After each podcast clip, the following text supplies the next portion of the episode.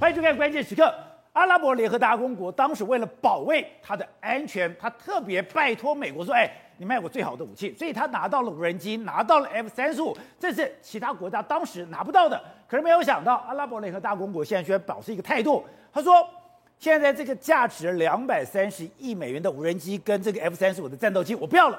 为什么不要呢？因为美国对他做了很多的限制，美国做了很多的要求，这些要求是。”你不可以把任何的资料，不可以把任何的资讯都流到了中国，也就是它严格到阿拉伯联合大公国完全不能忍受，也可以看出来说，美国现在防堵中国到如何严密的程度，而不只是对于军事上面，它对于华为还有对于中兴到现在还没有松手。我们之前讲到的，它对于中兴是你的先进制程，你的极紫外光机我不能卖给你。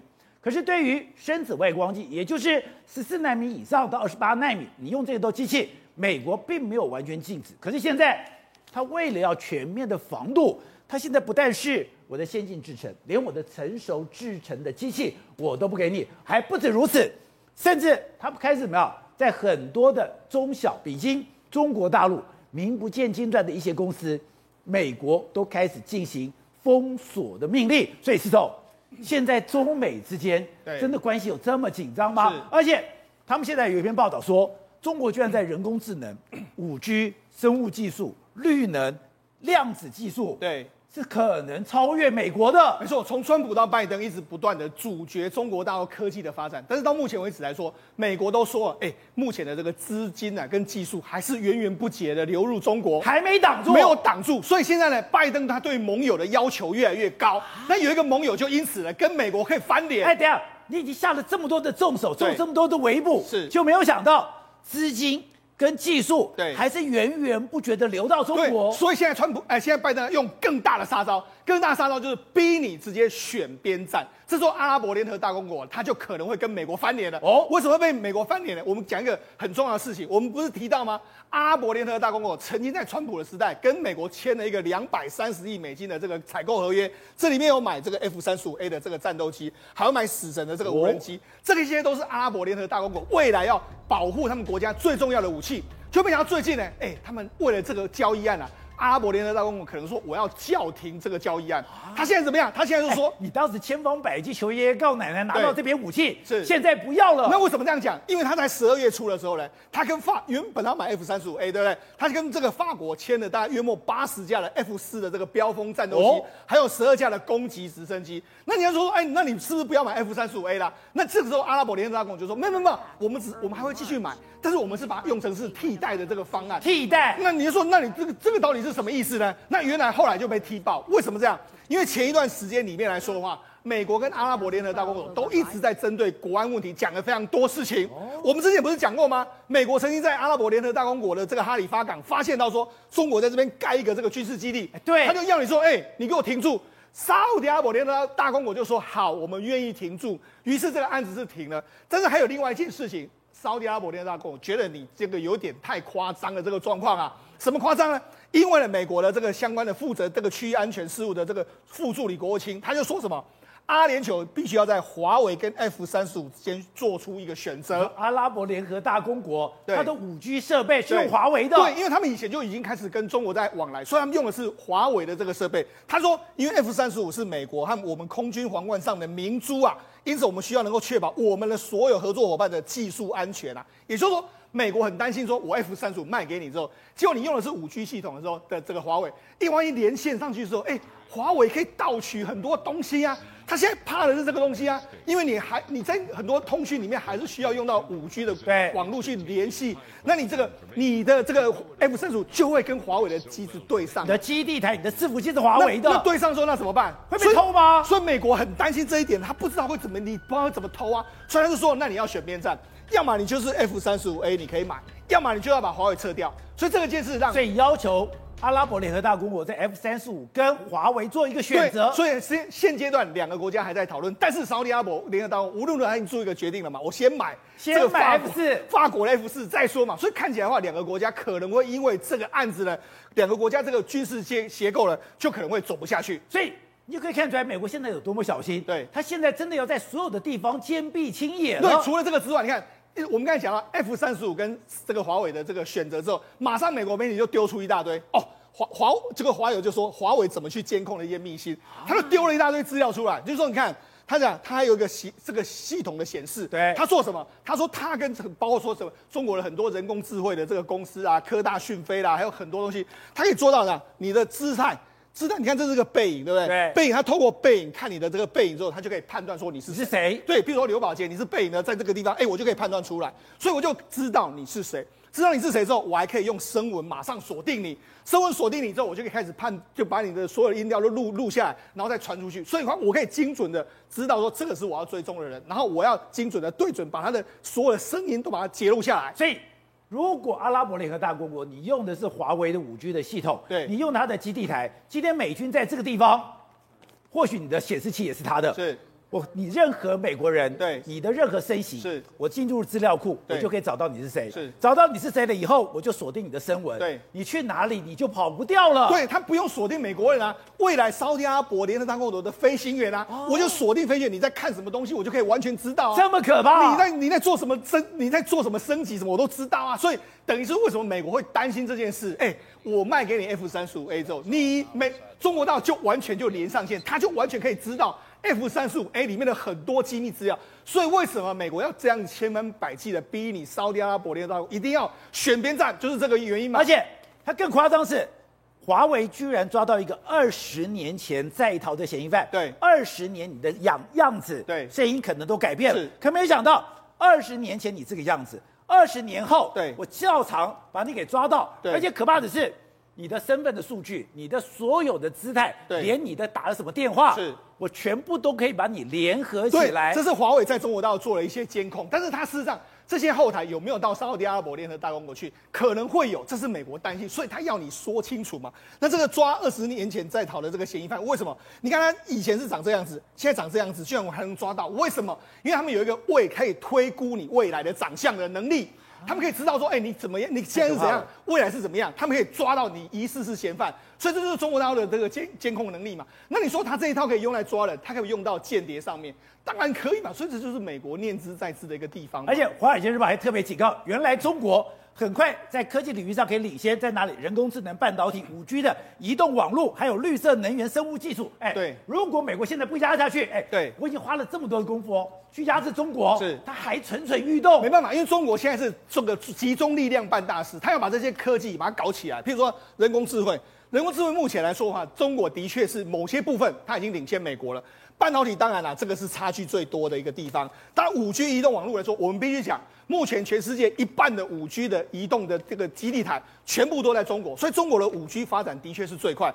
绿能产业它目前是发展世界数一数二，包括量子的这个科学，它目前呢已经有这个墨子号等等，它现在已经还有这个什么九章等等，它其实也也不不逊于美国。所以现在美国是怎样？他很担心啊，我没有把它在这个里面压下去的话，我真的有可能会后来很多领域都会被中国超越的情形。所以我们刚才讲到，他所以才有一个专栏讲，你很快在科技领域上领先中国，是在五 G 人工智能已经走到了美国的前面，在半导体上面，哎。你已经压成这个样子，对，他还积极追赶，所以也难怪说，哎，中芯本来是先进制程卡你，是，现在成熟制程也卡你了。没错，当然了，他现在要把怎么样？他如果要卡住美国啊，卡住中国发展的话，现在我有一个方式就是抓紧台积电，然后同时把中芯边缘化。所以你看，现在中芯，现在中芯，因为中芯过去呢，EUV 是不能够卖给他的，但是现在根据美国最新的这个想法是，连 DUV 我都有可能不卖给你。哦那 DUV 不卖给你的话，等于是说十四纳米以下的话，到二十八纳米的这些产品你也做不出来。对，你做不出来的话，那你可能就是半导体可能国产化的目标就会这边夭折。所以这个就是看接下来美国会不会这样做。如果美美国这样做的话，我跟你讲，那就表示拜登有新一轮的科技战又要开始在不要开打。而且你之前讲到的华尔街是最现实的，对，钱在哪里，心就在哪里。可是没有想到。现在华尔街最近一段时间有千亿美金流到中国市场，很多人都说，哎、欸，这个华尔街最近不是跟这个因为这个很多中国大陆的股市要回去中国挂牌嘛？华尔街应该跟中国闹中中国闹翻了吗？但是我跟大家讲，那是投资人闹翻。但是在华尔街银行呢，他们赚的是佣金，他哪里有大的交易我就去哪里。你看，这是包括说过去的一段统计数字，包括摩根大空，包括贝莱德，包括说高盛，包括说这个摩根斯丹利，他们这四家公司呢。中国都开了大大门，你看你可以增加，包括说你要这边全资全造的啦，或者说你可以独资发基金，我全部都给你。就那这样下去之后，你看。中国大陆的外资购买的这个能，这是外资外国投资人去中国买的他们的债券和股票，已经来到一点一兆了。哦，过去几乎是几千万、几几几十万美金，或者是几百万美金，现在到一点一兆。你说到现在不减反增。对，而且这个速度越来越快。那为什么速度越来越快？现在中国大陆又要求说，你什么滴滴啦，或者什么 A A 什么什么中国移动，你要回去，全部要回到中国大陆去挂牌。那这个有什么样的效果呢？宝杰这样。他这样就是要求，因为过去呢，中国大陆的厂的公司到美国去挂牌，是我把公美国股票市场搞起来。你要买这些公司的话，你就只能到美国去买，你资金是进到美国。但是我现在把这些公司叫回来的时候，是你资金外国人的资金要进到我中国来，所以这等于是完全一个逆转的这个状况。所以他才说什么？他现在要巩固整个这个金流，让这个金流能够回到中国，对他的未来发展更有这个好处。这样，虽然美国感受到的中国的层层威胁。可是现在，习近平有一个大麻烦了，在中国共产党的新闻网里面，哎，居然出现了一篇的文章：改革开放是党的一次伟大觉醒，深入学习贯彻党的十九大六中全会精神。结果没有谈到习近平，谈到邓小平，谈到江泽民，谈到胡锦涛，再加上我们昨天讲的，他不断的去讲未来中国的重点是稳稳稳，连讲了二十五个稳。现在中国到底出了什么事情了？没有错，中国现在面临到很多问题嘛，你包含能源问题，包含粮食问题嘛，甚至包含内部的问题，甚至是外部斗争问题。对于中国来说，全部都是问题。可是中国有个最大问题，它过去最引以为傲的人口红利不见了。中国现在很清楚嘛，人口红利没了。对，中国现在就要搞内需嘛，对不对？现在你要靠大量的人口红利来撑起庞大的内需。可是现在看到最新中国，你知道吗？十三亿人口啊，它竟然二零二零年出生的新生儿只有两百零四万呐、啊。非常夸张，过去中国长期在一千万上下，你可以看到这个表格很清楚，是它人口红利一年比一年低。对，你看嘛，到二零一一年都还是一千万左右，二零一二年一千万左右，二零一六年哎也有往上变，到一千万左右。可你看，二零一六年之后人人口直线下降、啊，在二零一七年七七九，二零一八五三零四六七，到现在。二零四两百多万人的话，对于中国来说，它人口就是负成长嘛。那这样的国家未来怎么会有人口红利？他们现在很多中国企业在美国下市之后是要来中国上市，对不对？可问题是，当你新生儿越来越少，人口红利越来越小，是这个内需市场越来越少的时候，中国会出现大问题。所以他们现在已经不是一胎化，现在他们叫做三胎化。三胎化，对，生两个不够，因为两个对他们来说干嘛叫打平嘛？夫妻俩生两个没有变多，所以现在至少多生一个叫做三胎化。中国现在拼三胎。现在拼三胎，所以第一个嘛，我们讲到中国如果拼三胎的话，观众朋友如果熟的话，一定口号先行。中国是这样的嘛？口号先行，政策才落实嘛。你看，一人拒绝多生，全村能够受精。哎，生出来养。等一下，全村人工受精，全村人工受精啊！所以说，你只要少个少一个人，是要全村陪你生呐、啊。然后呢，怀上来，生出来，养起来，就是不能打下来，这种全部都有，对不对？所以他现在不准堕胎，不准结扎。对，然后呢，现在状况是这样的，你看中国现在当然是很多那种土味的这种 slogan，对不对？但我们常常笑他，可中国现在是有进化，比如说女生不想怀孕，会觉得哎，怀孕可能会变丑、变胖等等。你看还有口号是什么？卤味。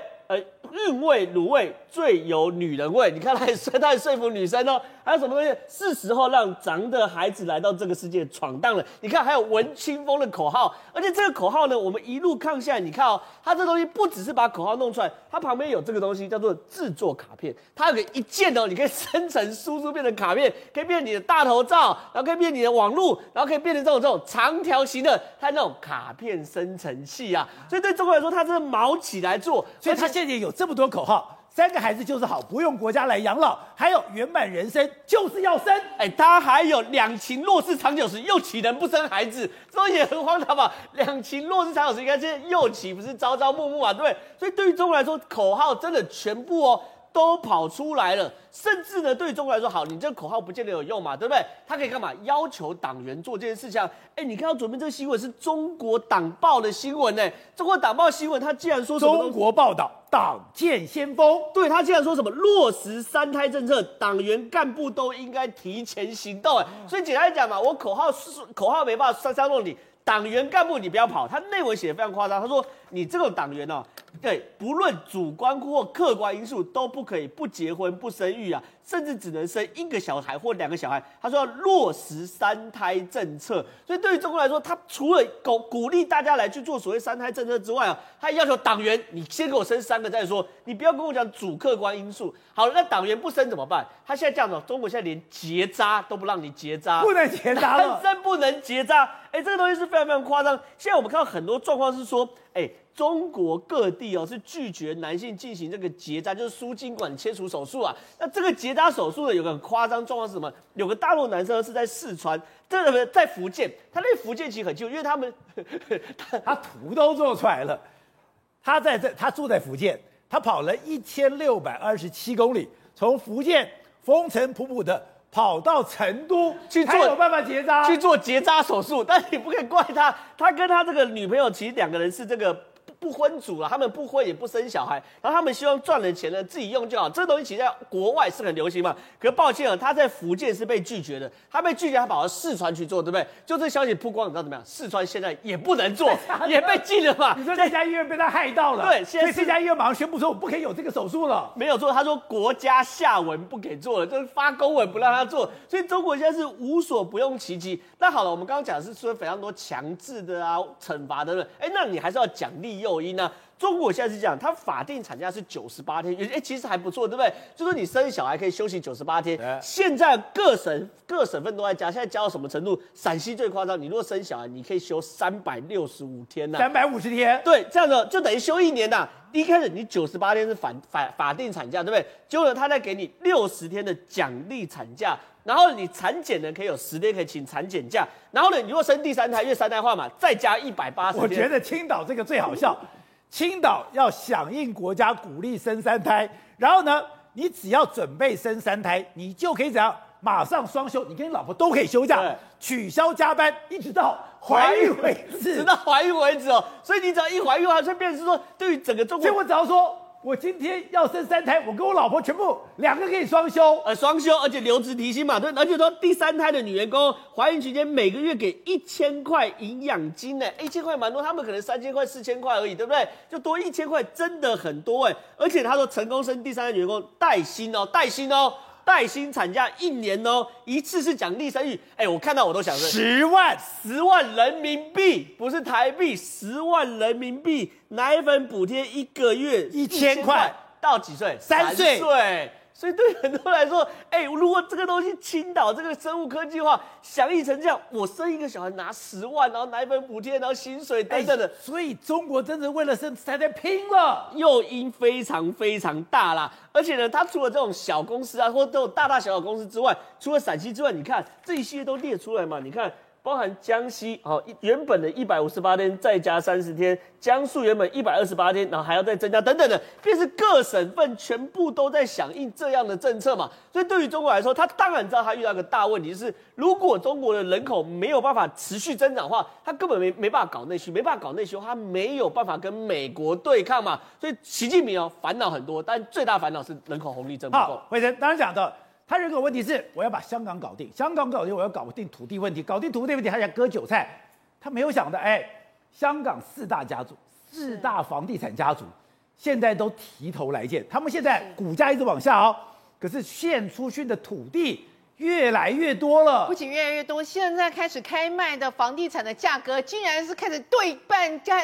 对半砍啊，不可思议！在香港吗？在香港，感觉像好像是要呃什么，有点像是做慈善事业的一个感觉哦，真的是让人家觉得非常不可思议哦。你刚刚提到这个案子是什么？十二月六号，新世界发展他们宣布将以市价一半售出房屋，而且呢，第一阶段要卖出三百套哦，而且三百套。对，而且你知道吗？他们以前原本规定哦，你这个房屋的价格在呃那个那个港币八百元以下的话呢，你可能还可以用一。一个大概用超低的贷款，就是那个自备款大概十趴左右，他现在破天荒五趴自备款五趴就让你买房子了，然后其他的钱就变成是非常的那个释放大力多。大家想说发生什么事情？本来是要吃人的房地产业者，怎么转摇身一变变成是慈善家了？原来就是共同富裕这件事情，让他们认为说，与其我让中国政府对我施压，还不如我自己主动配合。所以说，共同富裕杀到了香港去了，杀到香港去哦。而且你知道吗？他们现在说，港府过去的两年之内已经收回了九十公顷的土地哦，那比之前前五年收回二十公顷多了三四倍哦。更夸张的是后面。未来五年希望可以收回七百公顷，所以代代表什么意思？代表你们要进贡给政府的地呢，短时间之内还不会划下去，也只会越来越多。他们的二代还要上街头说：“哎呀，爱港治国啊！” 就是主动配合，而且发通发那个宣传单哦。这是谁呢？是恒基兆业的主席哦，他们是叫李嘉诚，他已经是二代。另外一个是新鸿基的一个执行董事哦，郭基辉哦，这两。个人呢，也在今年的时候，在下半年的时候，主动上街头，然后告诉大家说：“哎呀，中国政府爱香港啊，爱港治国好啊，我们大家要配合相关的政策。”大家都心想说：“天哪，你被那个中国政府家暴，不敢不敢喊疼，还要主动道歉，还要积极配合。”下面的走势图是什么？下面的走势图就是香港四大开发商二零二一年以来股价，你看全面重挫。当然重挫啊，以前你都是价格往上看，现在你价格对半砍再对半砍。今年超过一亿美元的一个 IPO 案，在香港总共有五十家、五十九家企业，而这五十九家企业里面，竟然有高达七十五趴，就七十五呃七十五趴的企业是低于他们的 IPO 的价格，而且平均的低于价格竟然是高达十八点七趴，这非常惊人的。你看 IPO 我就是要募资，我现在 IPO 做不好，就代表香港已经没有募资的能力了，已经完全没有募资能力。你看那个快手这家公司，它其实有点像是 TikTok 这样子的公司哦。它当时挂牌的时候是一百一十五元，然后呢最高的时候冲到四百一十七点八港币，就后来呢现在竟然已经跌到八十一块，这样整个市值大概蒸发了五兆哦，非常惊人。那你从这样的态度，而且你发现左边那个表格就是 IPO 的一个股价的表现，香港最惨，最惨，衰退了十八点七八。你没有看到中国？中国竟然是暴涨八十六点三趴。所以换一个角度来讲，其实中国是故意要弱化香港，让这个东方明珠移到中国去，让你香港变成仅是中国的一部分。那我们这样啊，中美对抗的时候，台湾是有好处的，因为很多的企业它回归到了台湾，而且台积电作为世界霸主的味道越来越清楚了。可是有一个不具名的台电高层接受了路透社的专访，讲我对于水、我对于土地、我对于电，我们是担心的，特别是我们需要稳定供电。所以我们看到最近这种停电，不断的停电，对于台积电是造成压力了。而且我们在谈到另外故事是万隆这个发电站，不是这个变电所，不是大爆炸吗？不是出事吗？当时台电跟我们讲没有哦，当天一天一切的正常，是东西老旧造成的。可是老婆，我们来看。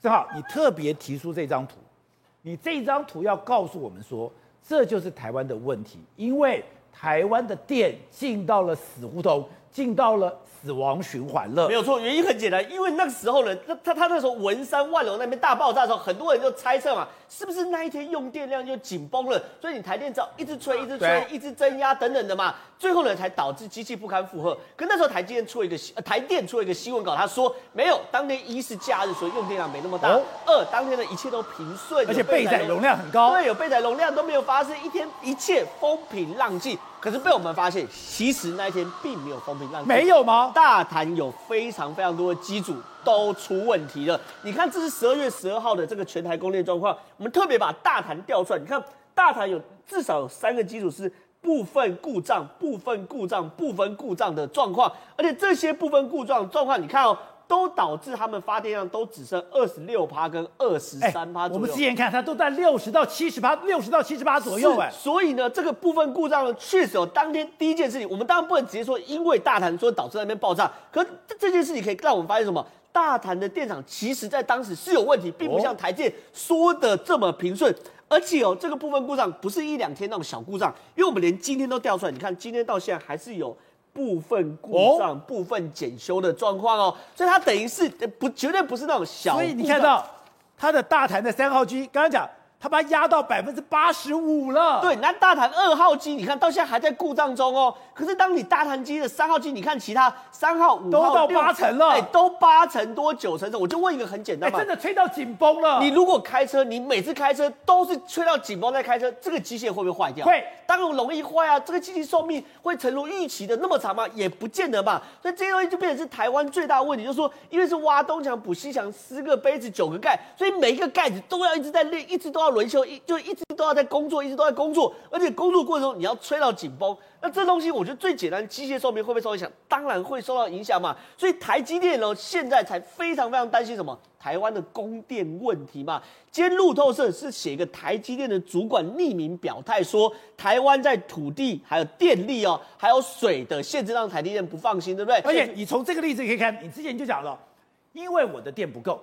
我的电不够就有两种方式，第一个是我的电力吹到饱，所以我们今天讲到的十一月五号，除了风力发电、太阳能发电已经死在那里、瘫在那里不得了，所有能用的电，连核能里面的氢油都发电我都用上了。但你这样子吹，你很容易老化，而且你的维修时间变短。第二个就是我让你降载，你等于说因为我的电不够，我已经吹到紧绷，我还是不够，我只能降载。这个降载。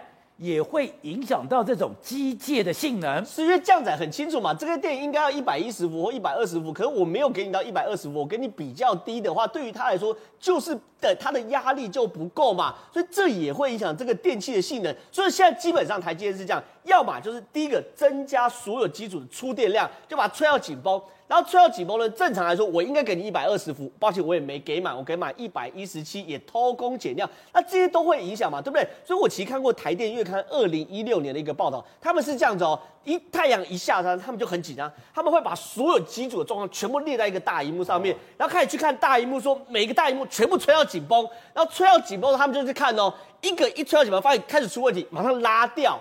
所以每天都在紧急状态，每一天都在走钢索啊！所以他们那个，他们那时候是二零一六年特别写在台电院刊的时候，他们还很得意说，他们把每一台机组的电全部炸出来。可问题是你从二零一六年都靠这样搞，搞到现在二零二一年了。对，后子，今天看到这样的一个资料，看到这样的一个数字，你一直讲你不缺电，可是你的降载是被质疑的，你的全力的被你的全力发电，再加上降载。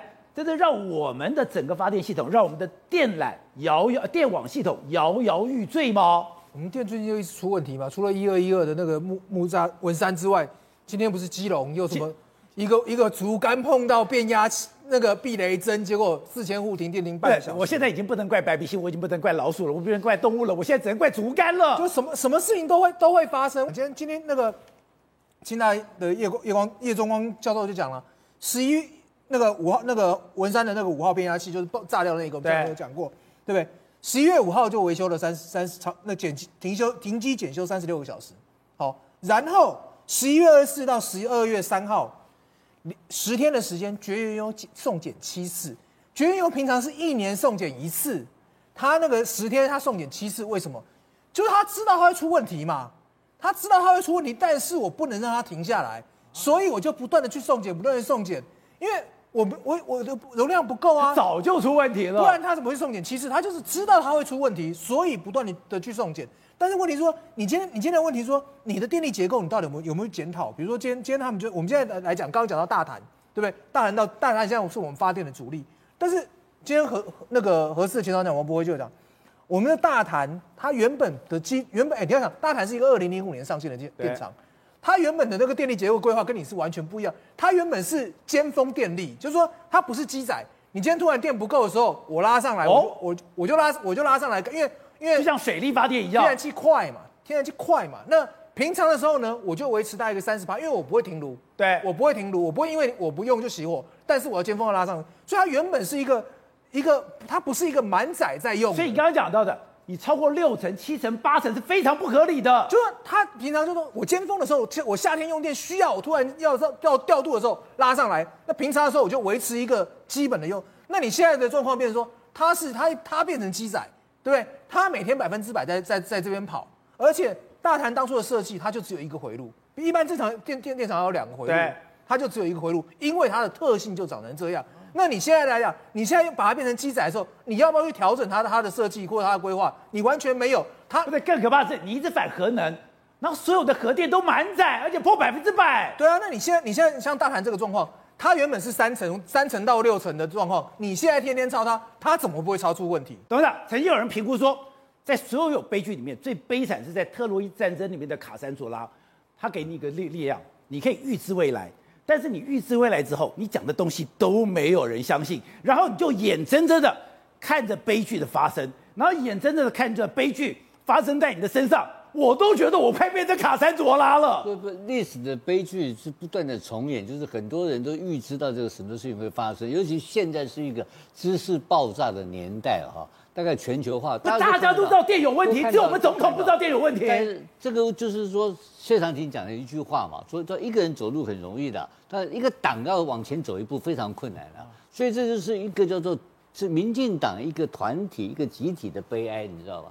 当领导人物要领导这个党向前进，要走正确方向的时候，他有非常大的困难的，因为他现在用了一个很简单的方式取得政权。很简单的方式就是很简单，抗中保台就取得政权，这得来全不费工夫，是不会去珍惜这个政权的取得的过程中的辛苦，因为他不辛苦就取得了嘛，他很简单就取得，所以他怎么办呢？他对这个事情呢，他就在吃老本，他就莫名其妙多了个老本给他吃，叫做台积电。台积电是什么东西？护国神山。有个台积电之后，发现哎呀不得了了，你看连这种立陶宛这种国家，连这种欧洲的国家都要开始跟台湾交好。那其中最重要的目的，连德国都是因为我们有台积电，对，都是因为我们有一个为全世界的生产一个必需品，叫做半导体产业，台湾的锡顿这形成的，所以开始这个这个这个执政党开始就变得无所谓，很骄傲，他们就不他那那对根本问题的解决了，可是他这个就是父子骑驴，你知道吧？他的开始都已经已经讲了这个他的反核，哎，他绿反核绿电讲在前面了嘛，他收不回来了嘛，非核家园挂住了，统统讲完了，牛逼都吹完了，那现在开始后面才发生这个台积电要用电的问题，他怎么办呢？他绕不过来了嘛，绕不过来之后，他内部又开始产生很大的争议了，因为他内部有很多，如果因为你要知道一个政策的形成，在民进党内。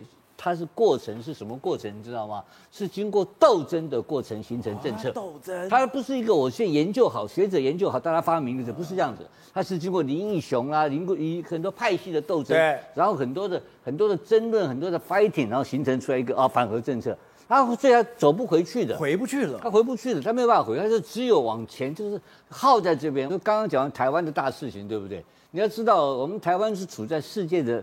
这个敏感地带啊，有个两个国家跟我们密切关系，一个是中国，一个是美国。那美国本身的政治情况是透明的，我们很容易分析。当然有些底层的我们分析不出来，没办法做预测。可中国是一个像谜一样的国家，那对我们的影响呢是是息息相关。那今天就发生这个，跟你刚刚这个东西，这是人民日报写的一个改革开放是党的一次伟大觉醒。对，这个这个倒是，他这个这个突然间开始，这这个作者是谁呢？是。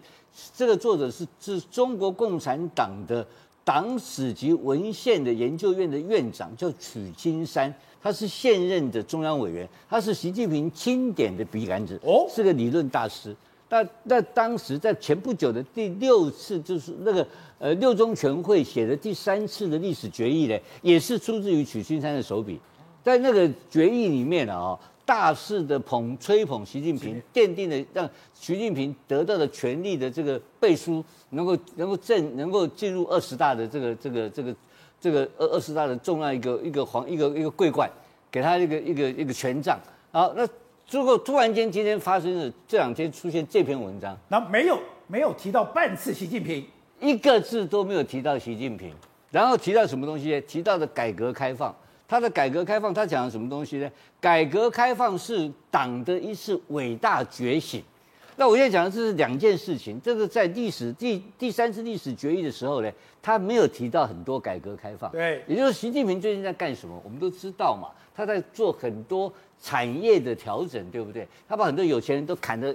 贪腐有钱人，还有什么互联网啊？还有某种是否定改革开放，他，他不断的在否定改革开放，他不断的把这个所谓的自由商、所谓的商业化或者市场化的这个机制不断的缩紧嘛，对不对？他走上一个左派的路线，左派一个共同富裕的路线，要回到一个共产党的老路嘛。啊，怎么突然间在这个事情没有得一个月的时间，突然间出现这篇文章？这篇文章里面呢，又很注意到一个问题哦，没有一个字提到习近平。对，那换言之讲，那习近平对改革开放，邓小平以降到胡锦涛的以降，改革开放之间完全没有功劳吗？就等于否定了习近平跟改革开放是没有关联性的。这个文章的解读变成非常的敏感，因为共产党有有所谓的两报一刊呐、啊，《人民日报》还有这个《解放军报》，还有《红旗》杂志，就现在的《求是》杂志，是重要的理论的东西。这三个东西登这个东西出来的话，是非常敏感。这代表了什么意思？你知道吧？代表了这些准备往右边走的人，或者希望跟美国华尔街，或是希望更走改革开放路线的这些商人的力量，包括王岐山这种人。可能在反弹了，这是一个非常重要的一个一个先行指标。Good day，有爱大声唱，拥抱好日子公益演唱会，邀你一起为爱发声。